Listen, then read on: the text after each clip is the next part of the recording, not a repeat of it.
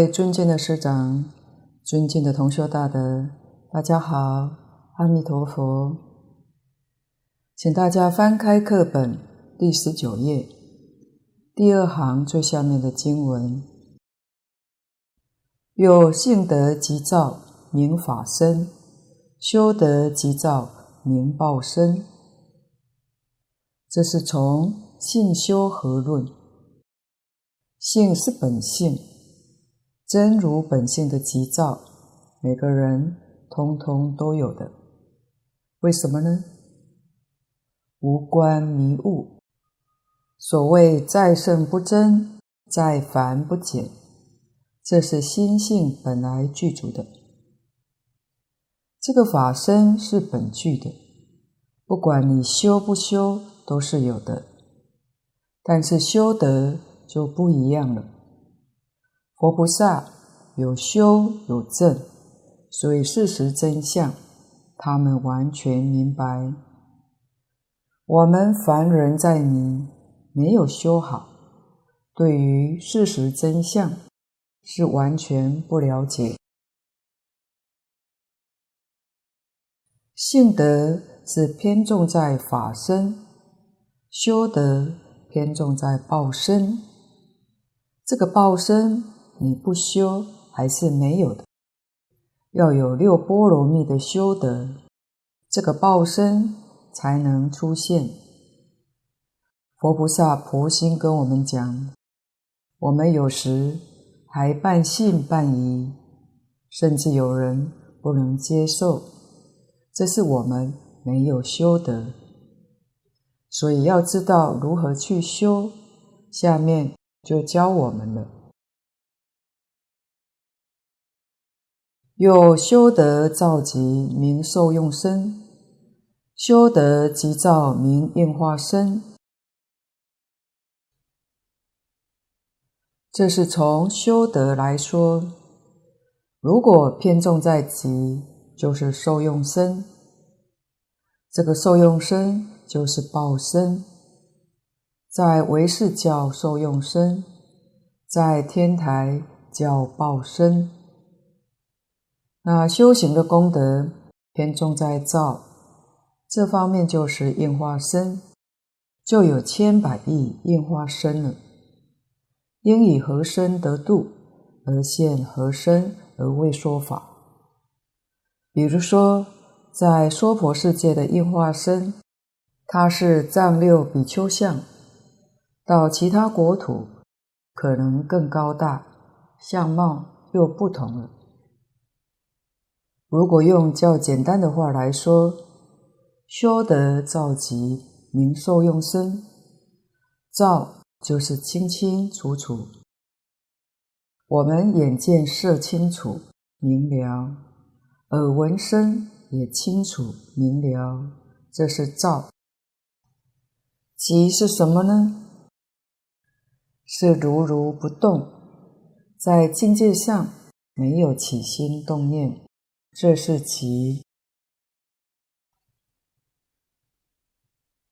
换句话说，清清楚楚、明明白白，心地清净，不生一念，这个叫自受用身。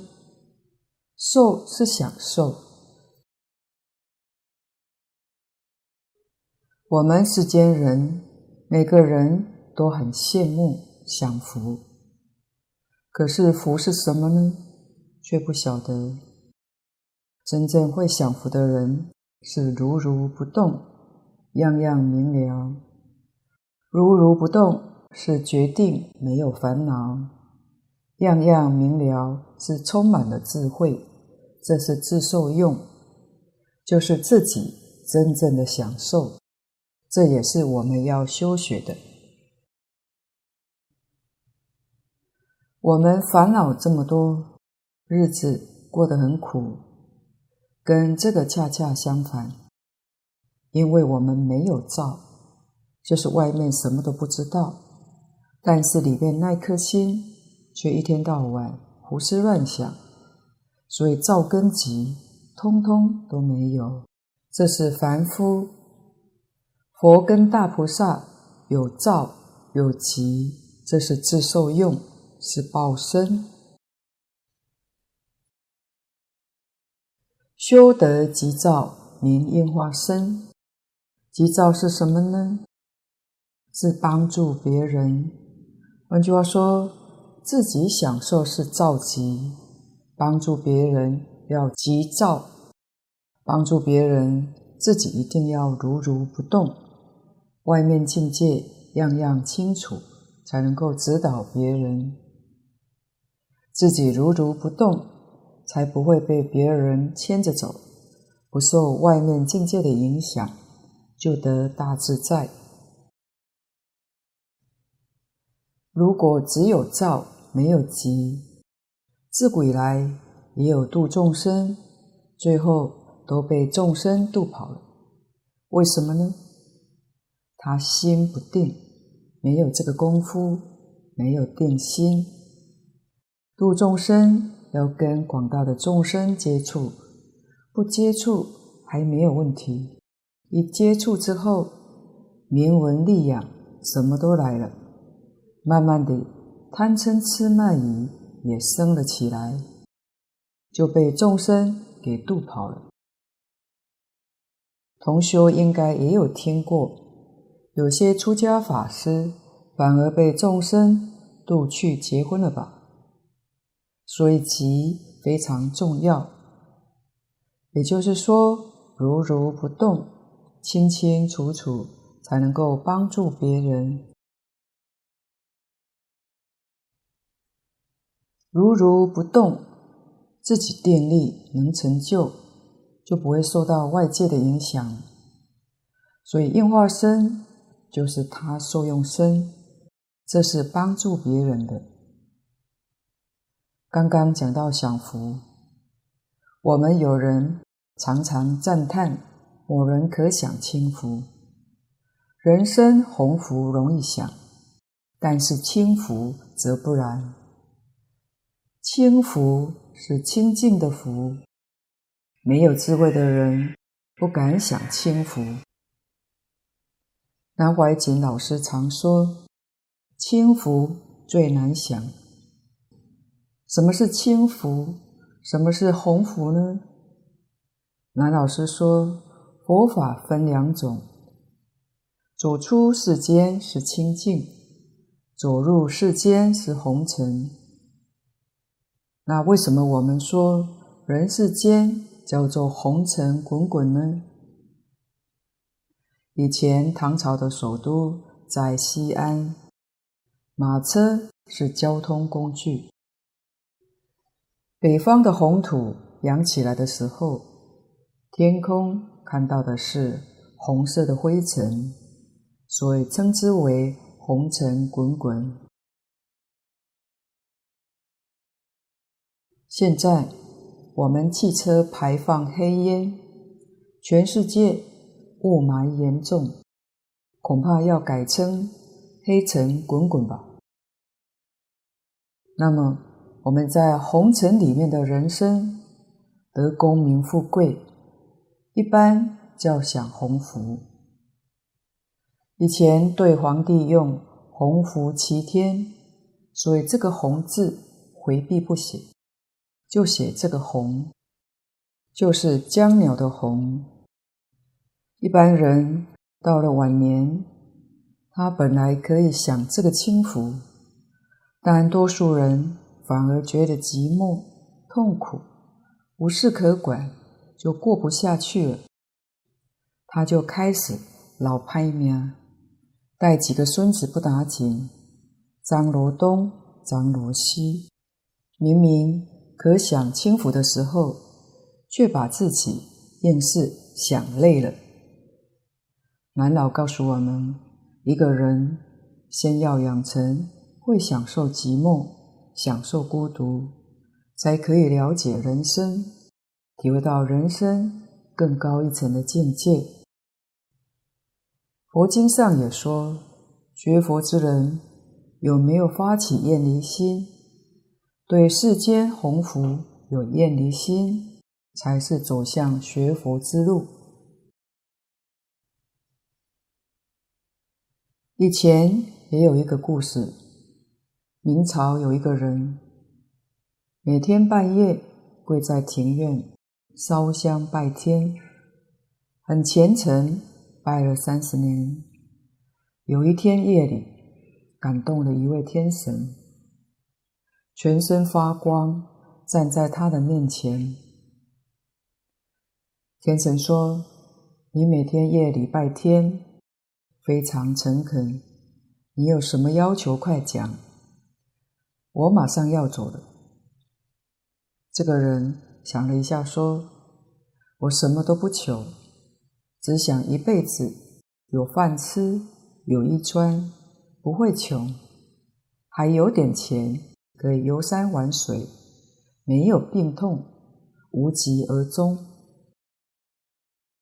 这位天神听了就说：“哎呀，你求的这个是上界神仙之福。”如果你求人世间的功名富贵，要官位大、财富多，都可以答应你。但是上界神仙之轻福，我没办法给你的。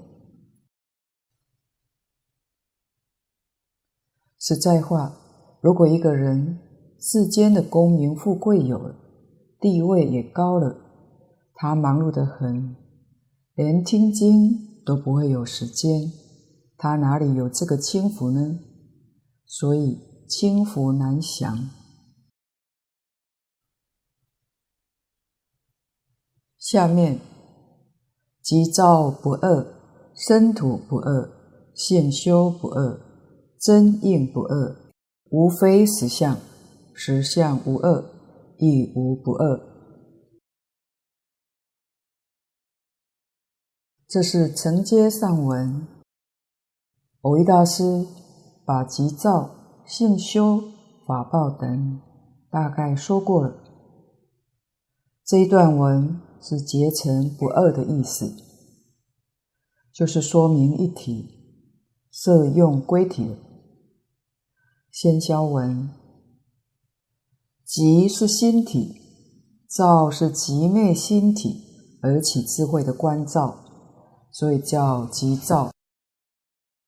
宝静老法师说过一个比喻，这个急就像天上的月亮，照就像月亮所放的光。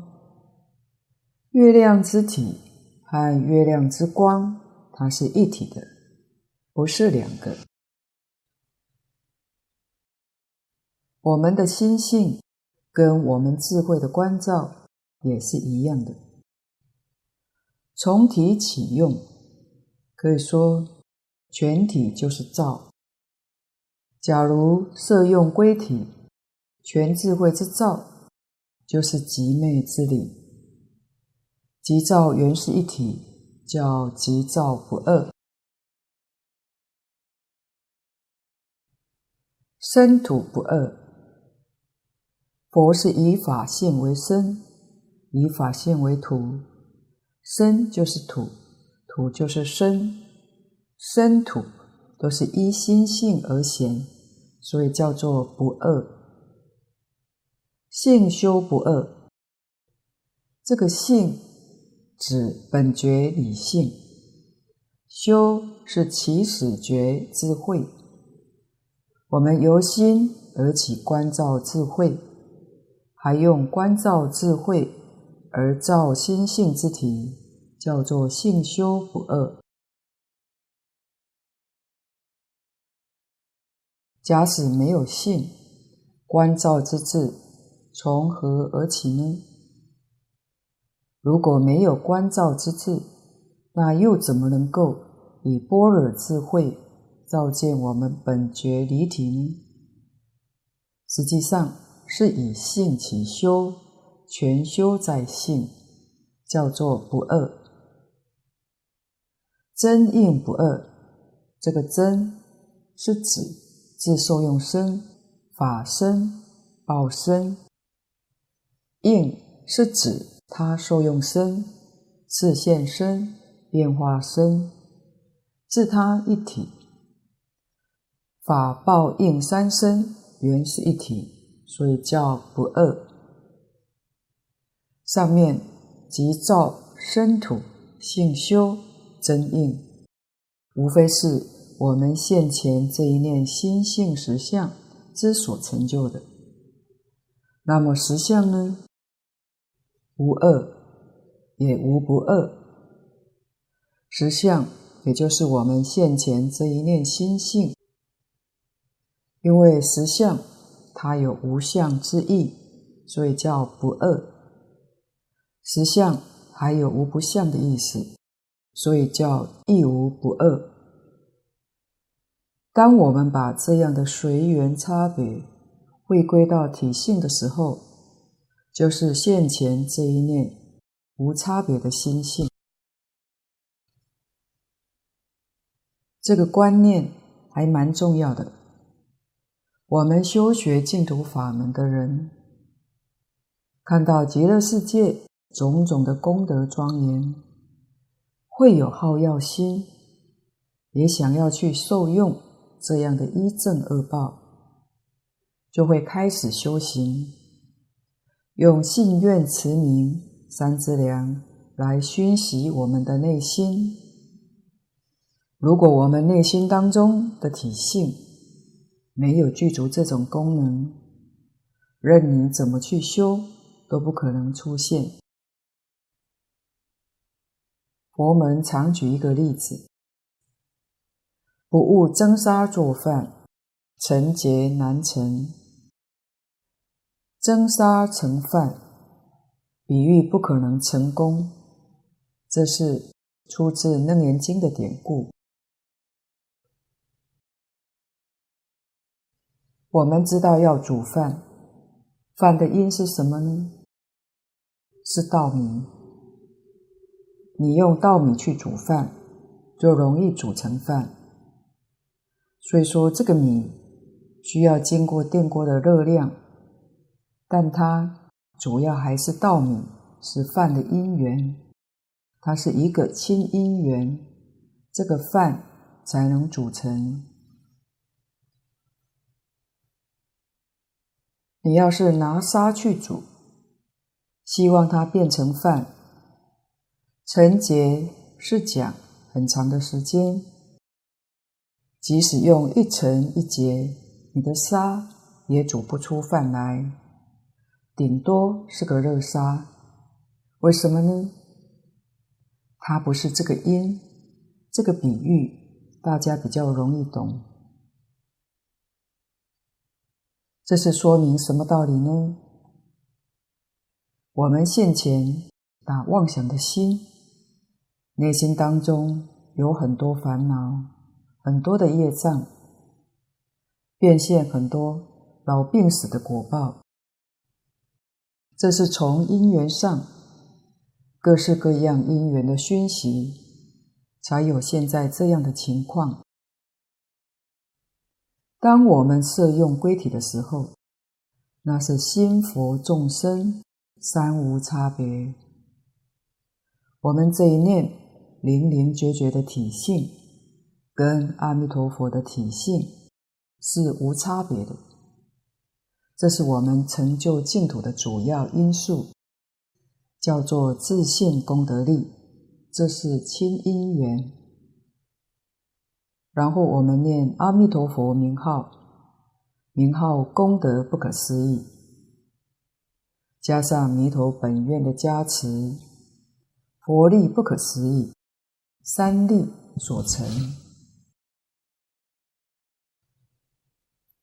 所以摄用归体的时候，是一种不二的境界。这是蕅益大师要说的一个道理。就是自信功德力，心佛众生三无差别。这里也有点像《金刚经》里面的句法。前面只是举几个例子，从这几个例子，我们也能够体会到，宇宙万有原本是平等一相，这当中没有差别。才说不二，《金刚经》上说明大千世界是怎么来的。佛跟我们说是一合相。合是什么呢？是组合。现代科学帮了一个忙，我们渐渐对这个意思懂了，知道所有一切物质，基本的物质是相同的，只是它排列组合不一样。现在叫方程式，基本物质是一个，排列方程式不一样。所以就会变成电子、中子、原子之类。原子在组合，数量不同，就变成分子。这样组合成宇宙万物。宇宙万物就是一合相。所以一切宇宙万法是平等的，一和相，没有差别。只是排列组合的样子不相同。基本物质都是一个东西。在三千年前，释迦牟尼佛没有这些科学仪器，就看得清清楚楚。很多科学家，他们没有读过佛经，他们要是读佛经，一定会对释迦牟尼佛佩服得五体投地。现在科学仪器愈来愈精密，发现基本粒子有几十种，把这个东西再打破，发现更小的，称为夸克，已经非常小了。夸克再打破，发现为中子。在大乘经典上，佛陀通通用尘代表，尘就是物质，最小的物质叫极微色，极微小到不能再小了，叫做极微之微。这个物质不能再分了，再分就没有了。佛经上讲的这个。被科学家找到了，叫微中子。微中子再把它打破，物质就没有了。物质没有了，那是什么呢？发现是念头波动的现象，这是令人惊讶的发现。所以科学家说，物质的基础是意念。换句话说。意念产生了物质。大乘经论上多说，色由心生，色是物质。物质从哪来的呢？心生的，就是佛常说的一切法从心想生。现在科学家要找这个源头。到底这个意念从哪来的呢？他们也已经发现了，念头是突然之间蹦出来的，没有原因，立刻就消灭了。而这个现象，《楞严经》上也有说：“当处出生，随处灭尽。”这个现象被科学家发现。但没有那么简单，念头还是有源头的。最深的那个源头是什么呢？就是自信。一切法不离自信。自信科学家找不到，但是这些量子力学家的陆续研究发现，渐渐趋向佛说的事实真相，很接近了。这些帮助我们对于经典的说明、体悟提供很大的助益，也不得不相信了。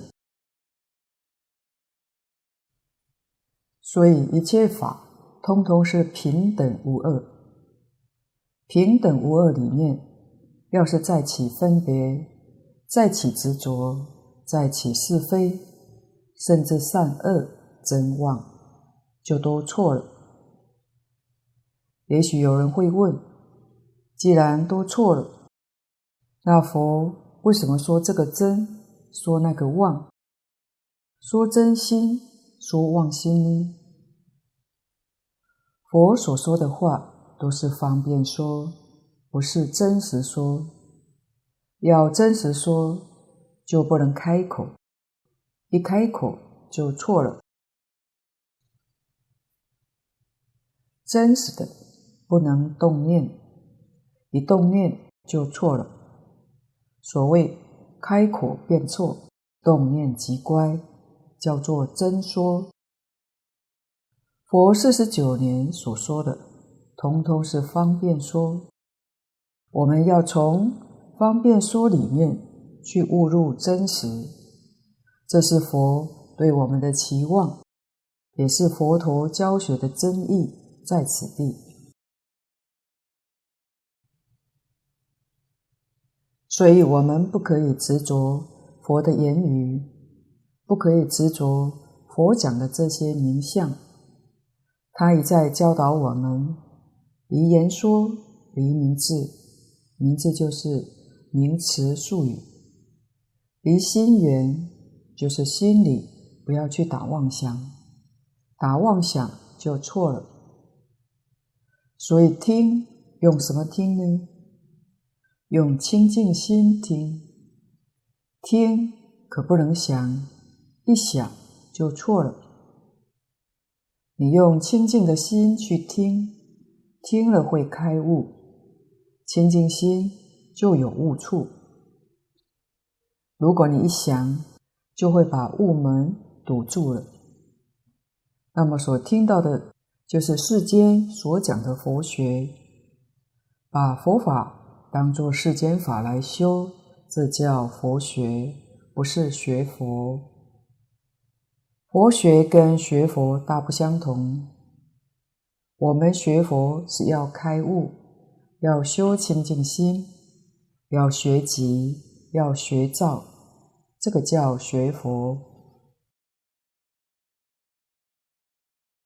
底下，是故举体作依作证，作法作报，作自作他，乃至能说所说，能度所度，能信所信，能愿所愿。能持所持，能生所生，能赞所赞，无非实相正应之所应也。是故，承上启下之词，举体作一作证，体就是心性，就是实相，实相就是心性，作依。依是依报，是我们的生活环境；作证，正是我们自己的身体，这是正报。身外之物，通通是依报。到虚空，到法界，全是我们的生活环境，都是我们自己真心本现变现出来的。所以，真正学佛人。跟一般人用心不一样，他用真心处事待人接物，不用妄心。为什么呢？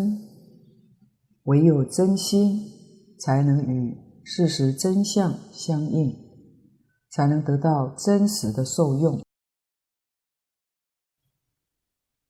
作法作报，作自作他，法是法身。报是报身，诸佛如来的法身、报身，也是自性实相变现出来的。自是自己，他是别人，自己是自性变现的，别人也是我自性变现的，自他不二。所以帮助别人是分内的事情。帮助别人就是帮助自己。我们凡夫不知道这个事实真相，就分自分他。但诸佛如来晓得事实真相，自他不二，乃至能说所说。能说是释迦牟尼佛，所说的是阿弥陀佛。释迦牟尼佛从哪来的呢？也是我们真心本性变现出来的。阿弥陀佛也不例外。所谓自性弥陀，唯心净土，通通是这样的。能度所度。能度是诸佛，所度是众生；能信所信，能现是我们这一念的心，所现的是佛说这个净土法门，这部经典，这个法门也是自信变现出来的。离开了自信，真的什么都没有，全是自信所造的。能愿所愿，愿是我们的愿望；能愿是我们自己的希望、自己的向往。我们有这个心，向往西方净土，所愿的是西方极乐世界，我们所希求的。能持所持，这是讲修行的方法。能持是我们的身口意三业，我们的心想阿弥陀佛，口念阿弥陀佛，身礼拜恭敬阿弥陀佛，所持的就是这一句佛号“南无阿弥陀佛”这句名号。后面的经文会再告诉我们，名号功德不可思议，这是真实的。能生所生，能生就是能往生的条件。佛在这部经典告诉我们说，信愿行这三个条件叫做三资粮。所生的地方就是西方极乐世界。极乐世界有四种净土，虽然是四种，但这四种是融合在一起的。是非常之妙，不可思议。所以一生一切生四种净土，不管生到任何一种净土，其他三种净土是同时都得到的。这是他方诸佛世界里面没有的，唯独西方弥陀世界有，这个很特别，真正不可思议。能赞所赞，这是佛在《阿弥陀经》上说的。能赞叹西方极乐世界阿弥陀佛是十方诸佛如来，十方世界诸佛如来，他们赞叹，他们所赞叹的就是西方净土，赞叹阿弥陀佛，赞叹阿弥陀佛这个世界。这也是举这几个例子，无非实相正应之所应。这句话说，也通通都是实相。所以佛跟我们说法，所依、所凭借的就是这一个事实真相。我们若清楚、若明白了，对于佛所讲的话，才能够深信不疑。才会真正心甘情愿依教奉行，才能得到利益。特别要注意的，这个道理通所有一切大乘经典。因此，我们用这个方法悟入这个境界，所有一切大乘经典就都会通达。这是古德常说的“一经通”。一切经皆通，为什么呢？道理在此地。从一部经典里面见性，明心见性。所有一切经典都是从心性里面流露出来的，那怎么会不通达呢？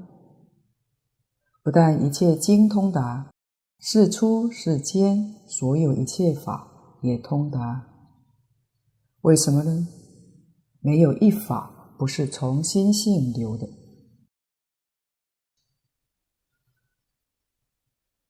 净空老法师常举例说，如果你契入心性，今天基督教请你去讲圣经，你会把圣经讲得跟上帝讲的一样；伊斯兰教请你去讲经，你也能把古兰经讲得不比穆罕默德差，就是这个道理。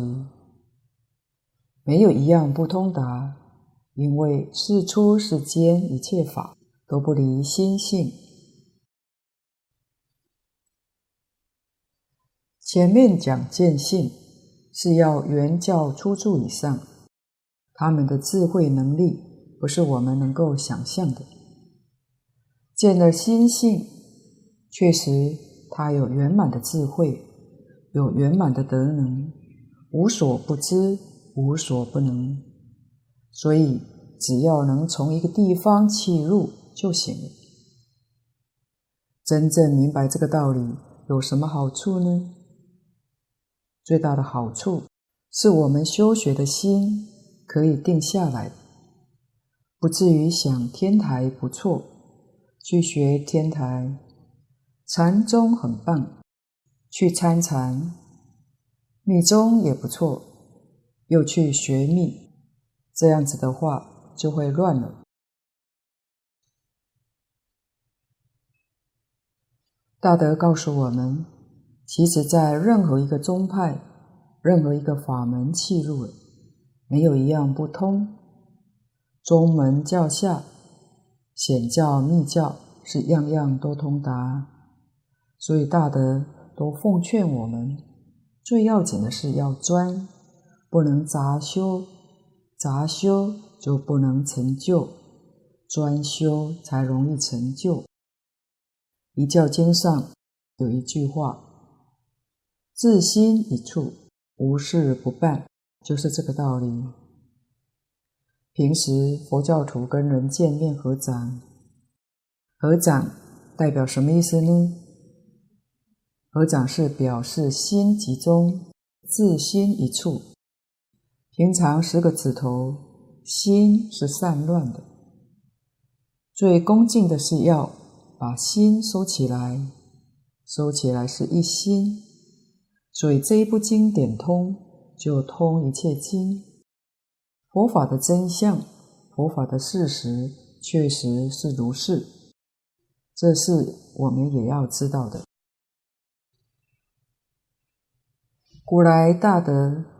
虽然彼此修学的经论方法不相同，但彼此都明了这个事实真相，所以他们没有毁谤，只有赞叹。我们的方法不一样，但到达的目的地是相同的，所以彼此都赞叹。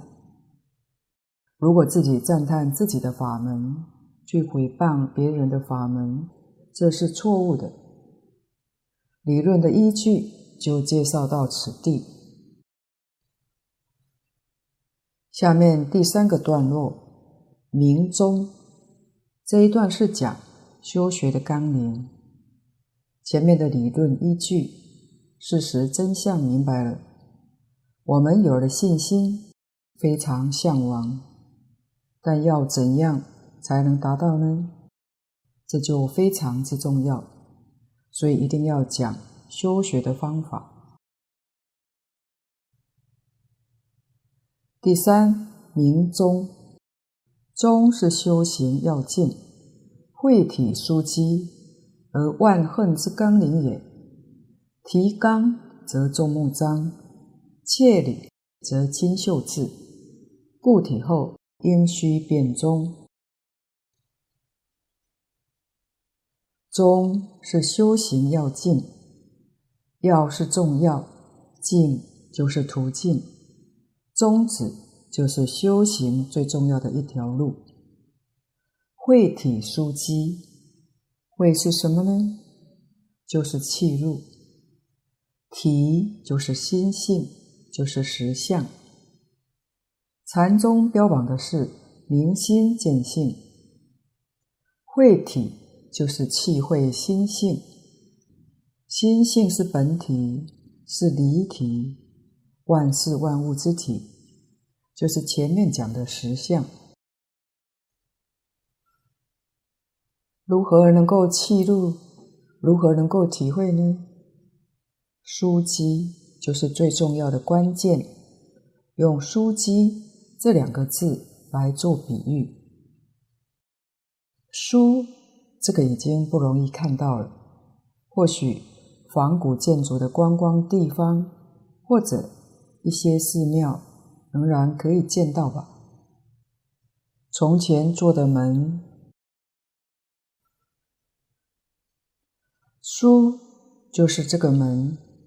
它是这样的做法，有两个槽，这个门才可以开关，这叫枢。现在很多的门已经不是这种做法，比较简单了。这个枢比较多功一点，这是说明门户里头最重要的一部分。某位大师用这个来做比喻。机是机关，从前奴弓，也就是箭，一次可以射好几支箭的机关，叫做机，都是比喻它的重要，也就是明心见性最重要的一个方法，用这个来做比喻的意思。而万恨之纲领。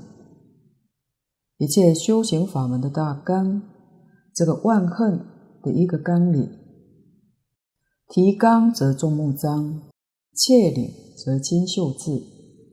纲领也是比喻，纲是网之纲，打鱼用的网，前面那个总绳索，总绳索叫纲，抓住了纲，这个网才能够张开。领。是衣服的领子，衣服我们拿领子，这个衣服就顺畅。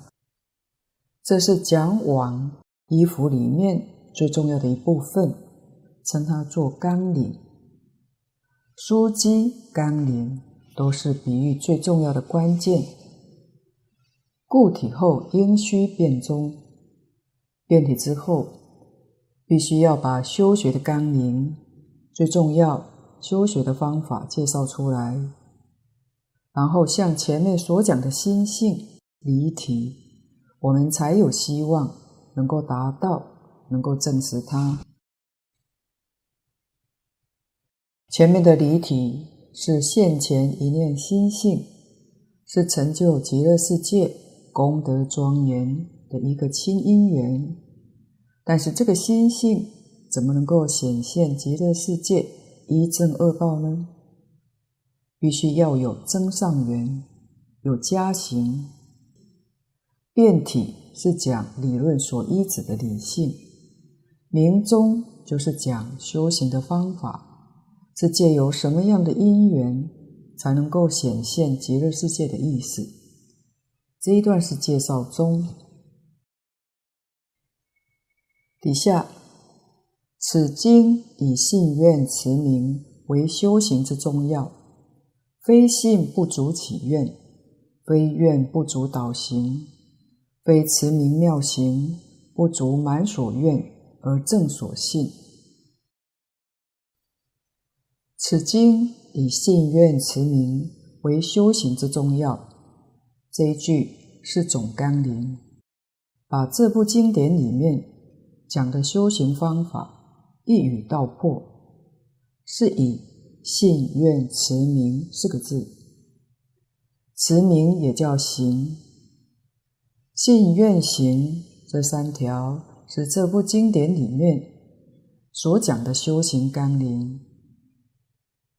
非信不足起愿，起是开启，就是升起的意思。没有信心，你的愿怎么会生得出来呢？所以，想升到西方极乐世界，你必须对于西方极乐世界有相当程度的了解，真正相信西方极乐世界真有，不是假。我们想去的心才能够生得起来。非愿不足导行。行是讲修行，要去做。你要是没有愿，没有强烈的意愿，你怎么肯去行呢？行就是念佛，所以一定要有非常强烈的意愿，念佛才能念得好，才会有效果。我们也常常听到念佛人念了几年，愈念。愈没有信心，愈念愈退转，甚至不想念了。什么原因呢？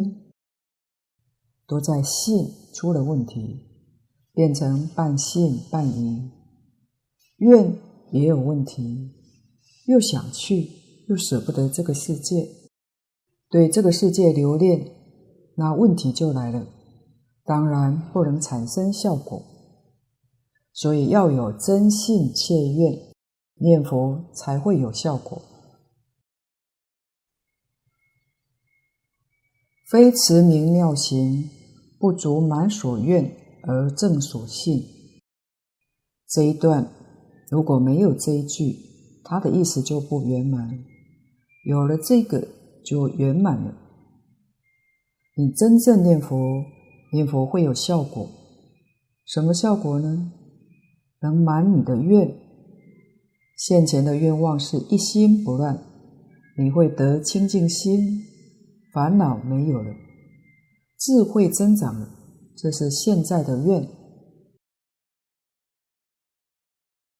现在的愿，你要是不求也能得到，求能得到，不求还是得到。念佛会得这个效果，将来的愿，阿弥陀佛。一定接引你往生，满你所愿。你见到佛，见到西方极乐世界，你所信的也证明了，证明西方极乐世界阿弥陀佛是真有的，不是假有。确实，它是事实，是存在的。今天的报告先到此地。若有不妥地方，恳请诸位大德同修不吝指教。谢谢大家，感恩阿弥陀佛。